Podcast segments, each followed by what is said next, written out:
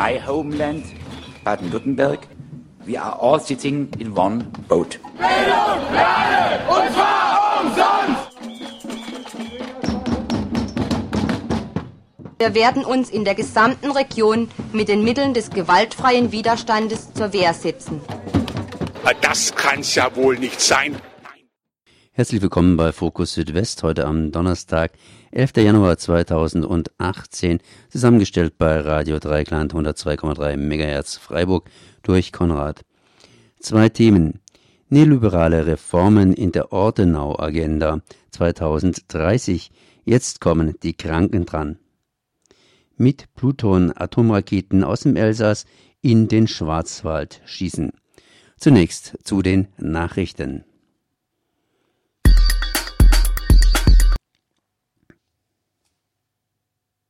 Zunächst zu den Nachrichten. Parteitag in Fellbach. FDP will eine weltbeste Bildung. Die FDP hat bei ihrem 117. Landesparteitag in Fellbach eine Stärkung des Bildungsniveaus gefordert. Richtige Streitpunkte waren jedoch die Themen Islamunterricht und Gemeinschaftsschule. Laut FDP-Fraktionschef Hans-Ulrich Röltke befindet sich die Bildung nach sieben Jahren unter Ministerpräsident Winfried Kretschmann in Baden-Württemberg auf Talfahrt. Die Gesamtschulen sind zulasten anderer Schularten bevorzugt worden, so eine Kritik.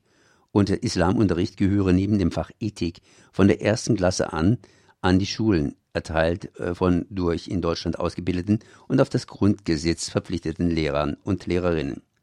Letzterer Punkt blieb jedoch nicht ohne Widerspruch. Warum die säkular organisierte und orientierte FDP jetzt noch eine Religion an die Schulen holen müsse, hieß es, im Übrigen sei Religion ein privates Hobby. Für Orthodoxe und Buddhisten gebe es auch keinen Religionsunterricht. Allgemein wünschen sich die Liberalen im Südwesten einen konfessionsübergreifenden Religionsunterricht. Aber der widerspreche dem Grundgesetz. Konsens herrschte jedoch bei der Stärkung der Haupt- und Werkrealschulen durch ein berufspraktisches Profil. Eine Niveauanhebung an den Gymnasien verspricht sich die FDP durch Einführung von Leistungsfächern in der Oberstufe.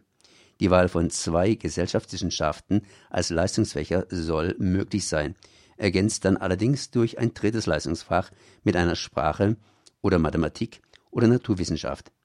Mathe und Deutsch haben in jedem Fall Prüfungsfächer zu sein. CDU-Fraktionschef Wolfgang Reinhardt fordert die Einführung zentraler Klassenarbeiten.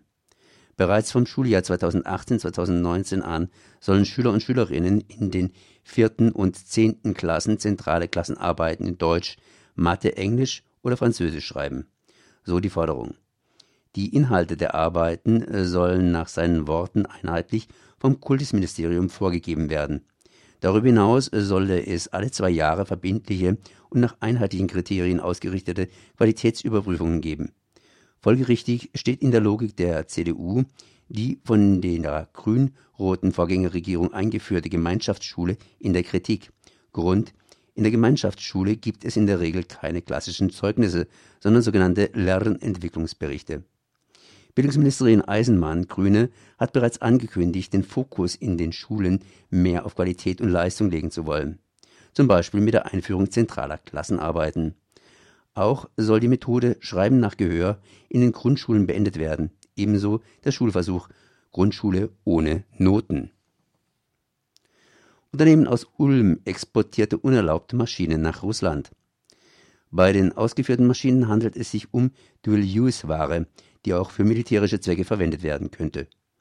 Die EU hat seit der Annexion der ukrainischen Halbinsel Krim 2014 diverse Sanktionen gegen Russland verhängt, gegen die das Ulmer Unternehmen verstoßen hat.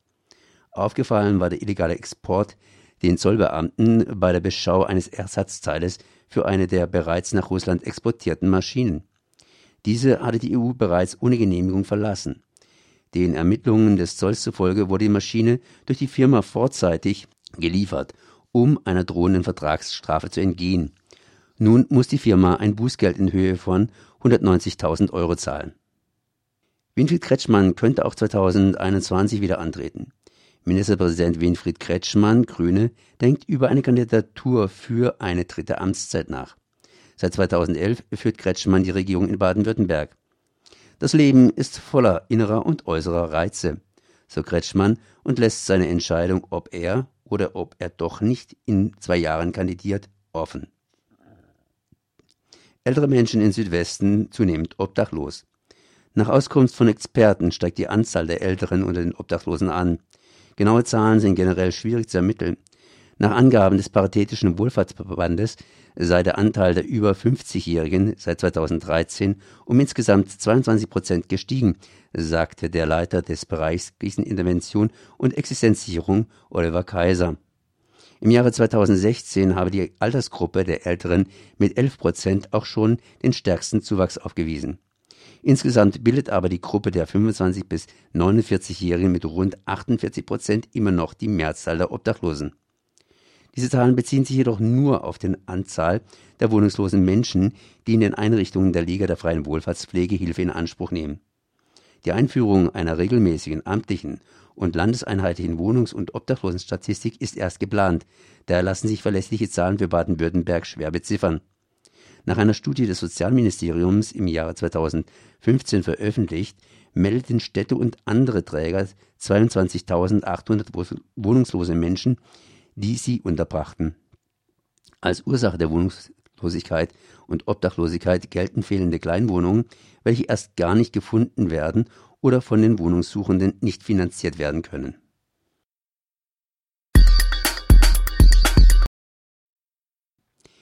Neoliberale Reformen in der Ortenauer Agenda 2030, jetzt kommen die Kranken dran.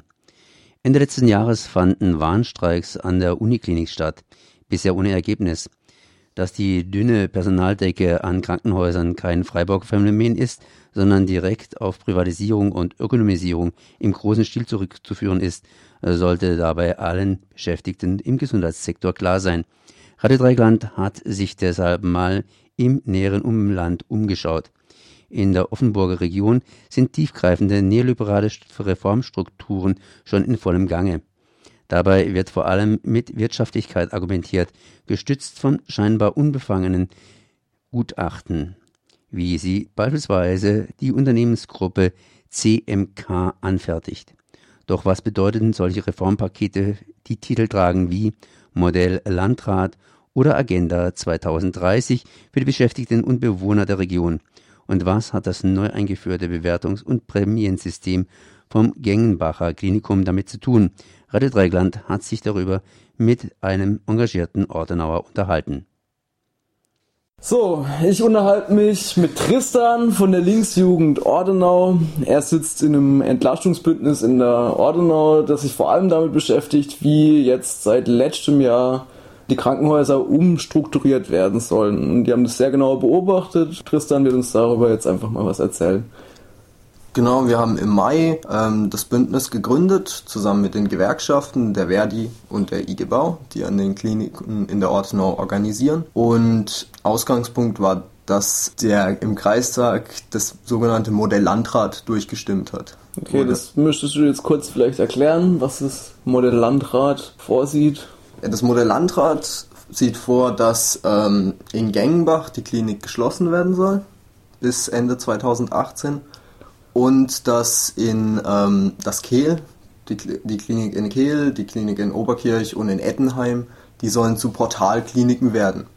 Was ist eine Portalklinik? Eine Portalklinik ist eigentlich, dass die werden runtergefahren auf nur noch eine Grundversorgung, die aber keine großen Eingriffe mehr machen. Darüber wird schon vorbereitet, dass weitere geschlossen werden sollen. Wenn man Portalkliniken hat, dann kann man die auch schnell zumachen, wenn die nicht mehr profitabel sind. Mhm. Und die haben genau diesen äh, Standorten, die sie zumachen wollen, eben profitable Bereiche eigentlich weggenommen.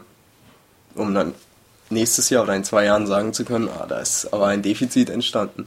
Dazu kommt noch, dass allein der Umzug von, ähm, von verschiedenen Bere von Bereichen schon ähm, Miese verursacht, weil die ganzen Arbeitsprozesse neu strukturiert werden müssen. Das heißt, da ist das Defizit quasi schon vorprogrammiert, mit dem man dann die Schließung begründet. Mhm. Das könnte ich mir jetzt aber vorstellen, dass die einzelnen Kommunen da durchaus was dagegen haben, dass jetzt ihre Krankenhäuser zugemacht werden. Ja, da gab es auch ähm, von den Bürgermeistern immer widersprüchliche Aussagen, weil das Interessante ist, die Bürgermeister von den Städten, in denen die Kliniken sind, die sitzen gleichzeitig im Krankenhausausschuss, der die Schließungen beschließt. Aha. Da war zum Beispiel der Bürgermeister von Gengenbach, hat ähm, erstmal für die Schließung von seinem äh, Krankenhaus gestimmt im Krankenhausausschuss und dann ähm, sich öffentlich dagegen ausgesprochen, nachdem in Gengenbach 8000 Unterschriften gesammelt wurden. Dann aber nach einem Gespräch mit der Klinikgeschäftsführung sich wieder für die Schließung ausgesprochen, die unumgänglich wäre angeblich. Und ähm, ja, wie wird denn, also die Bevölkerung stellt sich dagegen und sammelt Unterschriften, aber wie wird denn dann argumentiert, dass diese Kliniken zugemacht werden sollen? Ja, das wird, da wird argumentiert vor allem mit Wirtschaftlichkeit. Das hat den Hintergrund, dass bevor das Modelllandrat beschlossen wurde, gab es ein Gutachten von der Unternehmensberatungsgesellschaft CMK, die ähm, festgestellt haben, dass es ein massives Defizit gibt bei den Ortenauer Kliniken. Das ist interessant, weil eigentlich bis zu dem Zeitpunkt, wo es das Gutachten gab, es gab regelmäßig auch Gutachten über die Klinikfinanzen, aber hat es noch nie so eine Feststellung von so einem Defizit gegeben, sondern eigentlich war die Situation 2016 war die, sah das noch wunderbar aus, aber mit dem Gutachten wurde gesagt, das ist nicht mehr tragbar zu finanzieren. Also die haben gesagt, 7 Millionen macht die, machen die Kliniken miese und das ist nicht tragbar. Deshalb wollen sie, sie haben damals schon in dem Gutachten vorgeschlagen, dass es statt neun nur noch drei Kliniken in der Ortenau geben soll. Wie auch im Modell Landrat vorgesehen? Nee, das Modell Landrat hat ähm, erstmal hat eigentlich die Weichen gestellt okay. für das, was jetzt danach kommen soll. Die, zwar die haben schon während dem Modell Landrat haben sie schon angefangen ähm, eine Kampagne aufzuziehen, die sich Agenda 2030 ironischerweise nennt, in Bezug auf die Agenda 2010. Nur dass diesmal die Kranken drankommen, statt die Armen. Und das sagt eben, dass es eine Vier-Standort- oder nur eine Drei-Standort-Lösung geben soll. Und die Drei-Standort-Lösung, die die CMK auch ähm, gerne hätte, die soll basieren, die soll ein Großklinikum schaffen, wo dann die anderen quasi rein vereinigt werden. Also viele Portalkliniken drumherum und eine Großklinik. Ja, genau. Okay. Und in Gengenbach ist zum Beispiel interessant, da ist nebendran jetzt ein medizinisches Gesundheitszentrum im Bau, direkt neben dem Klinikum, die wahrscheinlich auch, die schon angefragt haben, ob sie die Räumlichkeiten des Klinikums mitnutzen könnten, praktischerweise, wenn sie doch eh daneben sind. Das heißt, und das sind Privatimmobilieninvestoren, die das da vorantreiben. Das heißt, Gebäude, die mit öffentlichen Geldern gebaut wurden, werden jetzt an, von Privaten genutzt. Also nochmal zurück zur CMK.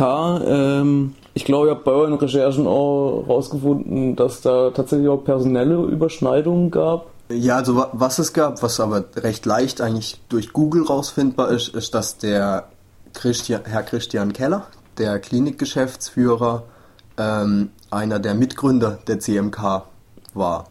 Und auch zwölf Jahre lang Partner und äh, Berater dort. Es ist interessant, dass das erste Gutachten, das er als Klinikgeschäftsführer, ist 2016 Klinikgeschäftsführer geworden, quasi veranlasst von seiner eigenen Firma gemacht wird oder von einer Firma, an der er nicht wenig beteiligt war. Das ist was aber, was in der Ortenauer Presse eigentlich kaum dargestellt wurde, obwohl das eine ziemlich offensichtliche Sache ist.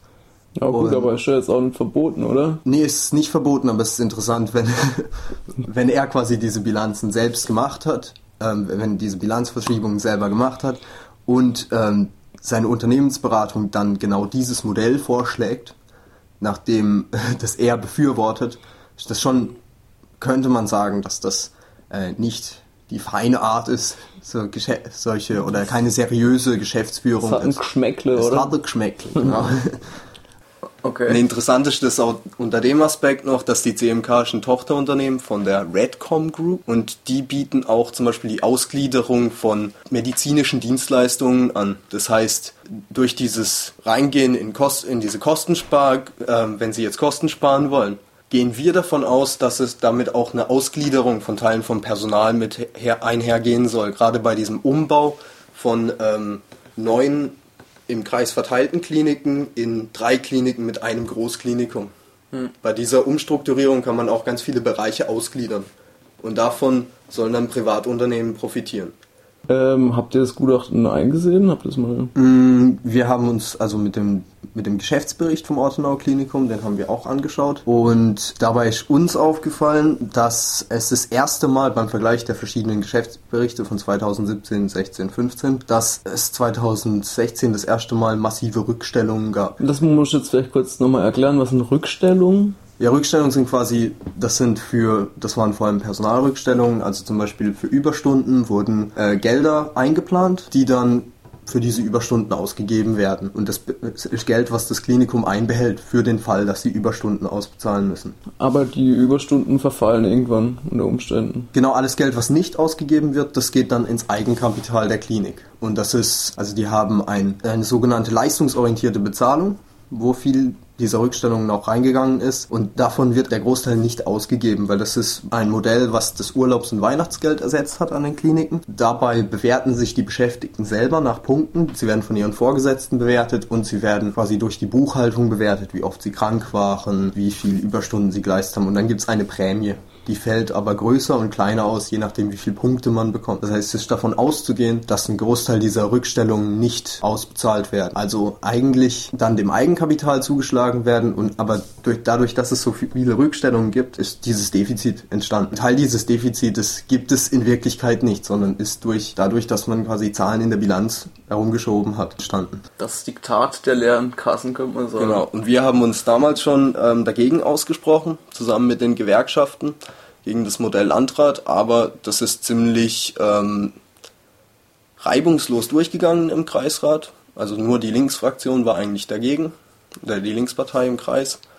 Und ähm, ja, aber jetzt sieht die Lage ein bisschen anders aus, weil eben die Sachen also aufgedeckt wurden, wie dass zum Beispiel der Ortenau-Kreis macht massiv, ähm, hat massiv Geld eigentlich zur Verfügung trotz dieser niedrigen Kreisumlage, will aber seine Kliniken nicht retten, was eine absurde Situation ist. Das heißt, man hätte das Geld eigentlich schon, aber will es nicht ausgeben, dafür, dass man eine gute Gesundheitsversorgung hat. Okay, eigentlich schwer vermittelbar, aber es scheint trotzdem zu funktionieren. Ja. Warum und was könnte es liegen? Checkt die Bevölkerung gerade irgendwie nicht, was da passiert vor ihren Augen? Na, was wir jetzt, wo wir auf der Flyer verteilt haben dagegen oder mit den Menschen geredet haben in den Städten, wo die Kliniken auch dicht gemacht haben. Wir hatten auch eine Veranstaltung in Gengenbach. Mhm. Ähm, und da war auf der, von den Leuten auf der Straße gab es eigentlich immer Zuspruch, aber man kann das eh nicht ändern. Also es ist eine sehr große Apathie da oder so Resignation, dass die ja eh machen, was sie wollen.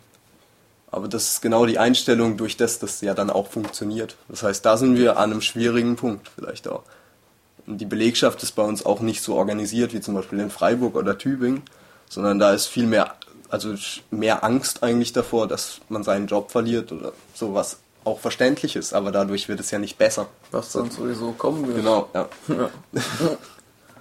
Ich denke, dass man halt darüber aufklären muss, wie die Zustände sind und vor allem die Argumentation, die jetzt der Landrat und die Klinikgeschäftsführung ausbreitet, dass man die nicht widerspruchslos stehen lassen darf, sondern ähm, dass wir die Gegenposition austragen müssen in die Bevölkerung, zu den, auch zu den Mitgliedern im Kreistag zum Beispiel. Mhm. Weil da gibt es ganz viele, die eigentlich das Konzept nicht verstanden haben, aber auf die Expertise der Klinikgeschäftsführung setzen. Ah, okay. Unkritisch. Das genau.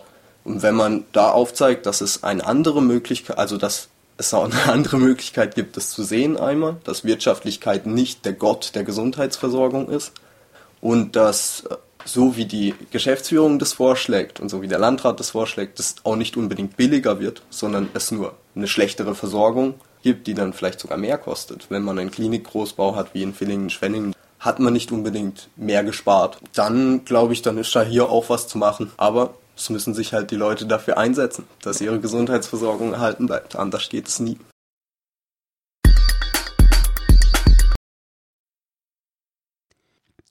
Mit Pluton-Atomraketen aus dem Elsass in den Schwarzwald schießen. Vor 25 Jahren noch verteidigten französische Streitkräfte ihr Land mit Kurzstrecken-Atomraketen, die im Schwarzwald explodierend anrückende Russen aufhalten sollten.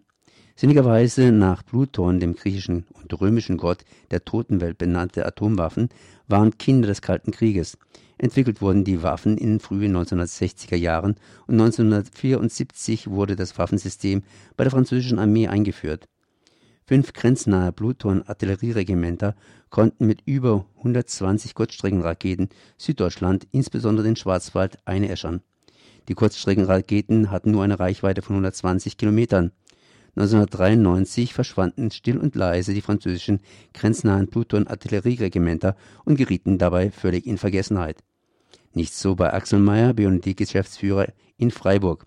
Radio Dreigland fragte nach.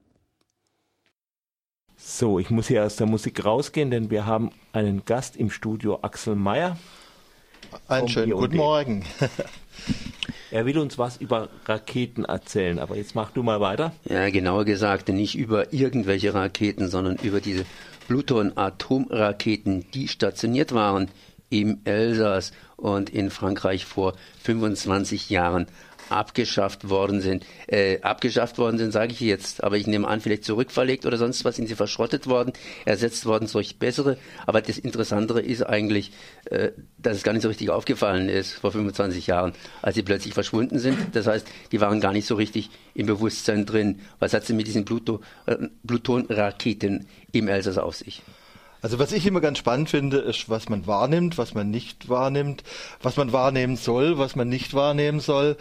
Und der BUND hat jetzt zu Anfang des Jahres eine Presseerklärung geschrieben und ihr wisst ja, wir sind sehr intensiv am Thema Fessenheim dran.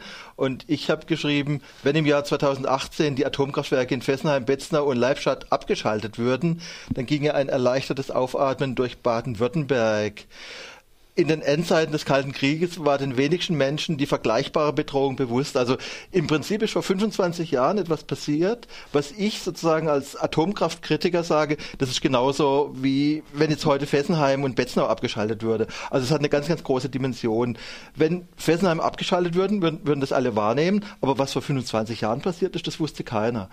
Die Friedensbewegung, die Anti-Atom-Bewegung, die damaligen Grünen äh, haben das Thema aufgegriffen aber es war den wenigsten bewusst. Das heißt, es war ja diese Situation noch, Blocksituation, äh, Konfrontation mit dem Osten und da gab es in Frankreich die Pläne, äh, ja, Atomraketen erstmal zu stationieren, äh, die eine sehr, sehr geringe Reichweite haben. Das heißt also Reichweite, es waren Atomraketen stationiert, taktische Gefechtsfeldwaffen mit einer Reichweite von 125 Kilometern. Und die waren einfach dafür vorgesehen, sie im Ernstfall, wenn der böse Feind aus dem Osten kommt, die an die Grenze zu verlegen und dann sozusagen den äh, vorrückenden Feind im Schwarzwald zu empfangen. Moment ich mal, Moment mal, wären wir da nicht eigentlich auch getroffen worden? Äh, der vorrückende Feind wäre natürlich getroffen worden, aber äh, im Prinzip wären dann natürlich die ganzen Städte und, und der ganze Schwarzwald eingeebnet worden. Man muss sich das einfach äh, auch nochmal vorstellen. Das waren taktische Gefechtsfeldwaffen. Äh, das sind die kleinen Hammer, in, ich betone die Anführungszeichen klein, also die die amerikanische Atombombe Little Boy, die über Hiroshima abgeworfen wurde, hatte 13 Kilotonnen und diese Plutonraketen, die hatten zwei Gefechtsköpfe, nämlich einen mit 15 Kilotonnen und der andere mit äh, 25 Kilotonnen. Und äh, das heißt also, es wäre die doppelte Hiroshima-Wirkung gewesen. Das waren in Anführungszeichen kleine Atomwaffen. Und äh, ja, die wären über dem Schwarzwald abgeschossen worden und die hätten sozusagen den Schwarzwald zerstört. Und was ich da spannend fand, damals, also mhm. wir waren ja damals schon dagegen, war, dass im Prinzip die Bevölkerung und die Medien immer Richtung Osten geschaut haben, der böse Russe, der uns bedroht, und dass sie nie gesehen haben, im Falle eines großen Krieges wäre Deutschland einfach Schlachtfeld gewesen. Nachvollziehbar aus nationalen Gründen. Also klar, die Franzosen hätten äh, den Krieg lieber, den Atomkrieg lieber auf deutschem Territorium äh, gehabt als auf französischem Territorium. Aber das ist diese Perversion des militärischen Denkens. Und was ich spannend finde, ist, dass es einfach, dass es damals nicht bewusst war und dass bisher auch die Medien äh, äh, dieses Erinnerungsdatum eigentlich noch nicht so stark gebracht haben. Also danke an Radio Dreieckland, dass ihr solche Themen aufgreift. Ich kann mich aber deutlich erinnern, dass mein Geschichtslehrer mal so in ein paar Zwischensätzen gemeint hat, Frankreich hat vor, sich in Deutschland zu verteidigen, und zwar mit Atomwaffen. Und das war dann schon zumindest ein leichtes Thema bei uns, das heißt leicht insofern, als es durchaus erwähnt worden ist. Aber warum hat es die Friedensbewegung nicht aufgegriffen in den 70er Jahren? Ich meine, das ist ja in den 60er Jahren praktisch sind diese Atomwaffen äh, installiert worden. Da gab es irgendwie 68 so eine gewisse Aufregung. Äh, und dann natürlich die Friedensbewegung, das ist die Grünen und so weiter, sind ja gekommen da in den 70er Jahren irgendwo. Warum ist es nicht irgendwie durchaus eingeflossen? Warum war das kein Thema? Also ist, also ist noch dann, eine, zwischendurch ne? noch eine, eine, technische Geschichte. Kilotonne steht ja. natürlich für 1000 Tonnen ja. TNT. Also wären fünf, also wären dort, wo diese Rakete runtergegangen wäre, die gegen äh, Explosionskraft von 15.000 Tonnen TNT hier in dem doch nicht ganz so undicht besiedelten und die Verkehrswege sind ja auch die besiedelten Wege äh, hier explodiert. Ein einziger Sprengkopf. Was ich spannend finde, äh, die Frage war die, ob wir uns nicht gewehrt haben. Es gab damals, die Grünen waren kritischer, es gab parlamentarische Anfragen von der Abgeordneten Luise Teubner. Äh, Solange Fenet aus dem Elsass war dagegen mit, mit, de, mit den elsässischen Umweltgruppen. Ich habe mich damals schon engagiert. Jürgen Kresslin, den ja jeder kennt, war damals schon dabei. Also wir haben versucht, das zum Thema zu machen. Es ist aber nie durchgedrungen. Das heißt, im Prinzip gab es diese Verdrängungsmechanismen, die einfach diese Dinge weggedrängt haben. Und äh, man, man wollte es nicht wahrnehmen, man wollte es nicht hören. Und wie gesagt, wir leben in einem demokratischen Land. Auch damals lebten wir in einem demokratischen Land. Äh, es war nicht so, dass es ganz verschwiegen wurde. Es war in Themen, aber es war nie in den Köpfen. Und das erlebe ich immer wieder als Schwäche von Bewegungen, wenn sie es nicht schaffen, solche Themen in die Köpfe zu bringen. Und da bin ich jetzt aber auch schon wieder beim Heute. Äh, auch heute ist einfach so, dass wir in Büchel immer noch Atom, äh, atomare Waffen haben, amerikanische Atomwaffen, Atombomben lagern in Büchel und äh, wir schaffen es nicht, das zum großen Thema zu machen. Das heißt also, auch da gibt es den Wunsch, durchaus auch im Parlament, die aus dem, äh, die endgültig zu verbannen. Also Deutschland muss atomwaffenfrei werden, aber wir haben das nie durchgesetzt. Und wenn ich mir jetzt äh, die äh, Koalitionsvorbereitungen äh, anschaue und was wird debattiert, dann wird sehr, sehr intensiv über das Thema Flüchtlinge diskutiert. Das füllt 90 Prozent der Medien. Aber Themen wie äh, Abzug der Atomwaffen aus Büchel ist kein Thema. Und was ich im Moment ähnlich finde wie damals mit den Atomraketen, ist das Thema Aufrüstung. Äh, wir leben, leben in einer Zeit, in der Trump will, dass wir zwei Prozent des Bruttosozialprodukts für Rüstung ausgeben. Und in einer Zeit, in der CSU, CDU, AfD, FDP äh, das auch wollen. Sie wollen, dass wir zwei Prozent für Rüstung ausgeben. Und zwei Prozent klingt ja einfach erstmal relativ harmlos was sich die wenigsten Leute vorstellen können heute. 2% Rüstung bedeutet 60 Milliarden Euro. 60 Milliarden Euro jährlich. Im Moment sind wir bei 1,2 Prozent. Wenn wir dem Wunsch von Herrn Trump nachkommen, auf 2 Prozent gehen, dann geht es dann nähern wir uns den harmlos klingenden 2 Prozent, aber da geht es um jährlich 25 Milliarden Euro mehr. Und das sind die großen Themen und bei den Koalitionsverhandlungen spielen die keine Rolle. Aber das liegt auch ein bisschen an uns, weil wir es nicht schaffen, diese Dinge zum Thema zu machen und das in die Köpfe reinzubekommen. Also einfach, wir haben eine, wir, wir leben in einer Zeit, in der wir abrüsten sollten, in der wir weniger Geld für Rüstung ausgeben sollten, in einer Zeit, in der die Kriege gerade der, der, letzten Jahre, eigentlich alle Kriege, aber gerade auch die Kriege der letzten Jahre haben gezeigt, dass sie die Probleme nicht verkleinern, sondern vergrößern. Und in so einer Zeit soll fünf, soll einfach 25 Milliarden Euro jährlich mehr für Militär ausgegeben werden. Und wir müssen das verdammt nochmal zum Thema machen. Ja, wir haben gerade vorhin eben auch einen Beitrag über die Unikliniken. Das heißt, da wird mehr Personal gebraucht und natürlich kann man sicherlich mehr Personal einstellen, wenn man hingeht und die Gelder entsprechend nicht in militärische Ausgaben rein, ja, reinleitet, sondern eben in andere Ausgaben. Da gibt es garantiert genügend Möglichkeiten. Die SPD sagte am Anfang, dass sie dieses 2%-Ziel nicht will, aber die SPD wird umfallen, wenn ihr keine Bewegung den Rücken stärkt in, die, in, in, in diesen Konflikten. Und ich erlebe uns im Moment relativ schwach, wenn es um die Besetzung von Themen geht und da ist leider die andere Seite wesentlich stärker. Und, und damit sind wir wieder bei der Zeit vor 25 Jahren. Vor 25 Jahren waren Leuten nicht bewusst, dass sie von französischen Atomraketen bedroht sind, dass das dass der Schwarzwald weggepustet worden wäre im Fall eines Krieges. Das war damals kein Thema. Und heute sind die amerikanischen Atomwaffen in Büchel kein Thema. Und heute sind die, ist diese Aufrüstung äh, um 25 Milliarden zusätzlich jedes Jahr, was das 2-Prozent-Ziel bedeutet, auch kein Thema. Dann danke ich mal Axel Mayer, dass du da gewesen bist.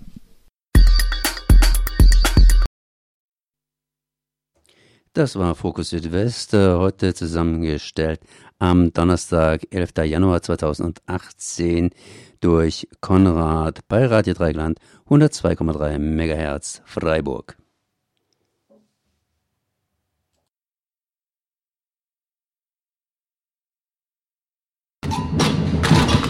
In my homeland, Baden-Württemberg, we are all sitting in one boat. Bildung alle, und zwar umsonst! Wir werden uns in der gesamten Region mit den Mitteln des gewaltfreien Widerstandes zur Wehr setzen. Das kann's ja wohl nicht sein. Nein. Fokus Südwest. Nachrichten von links unten.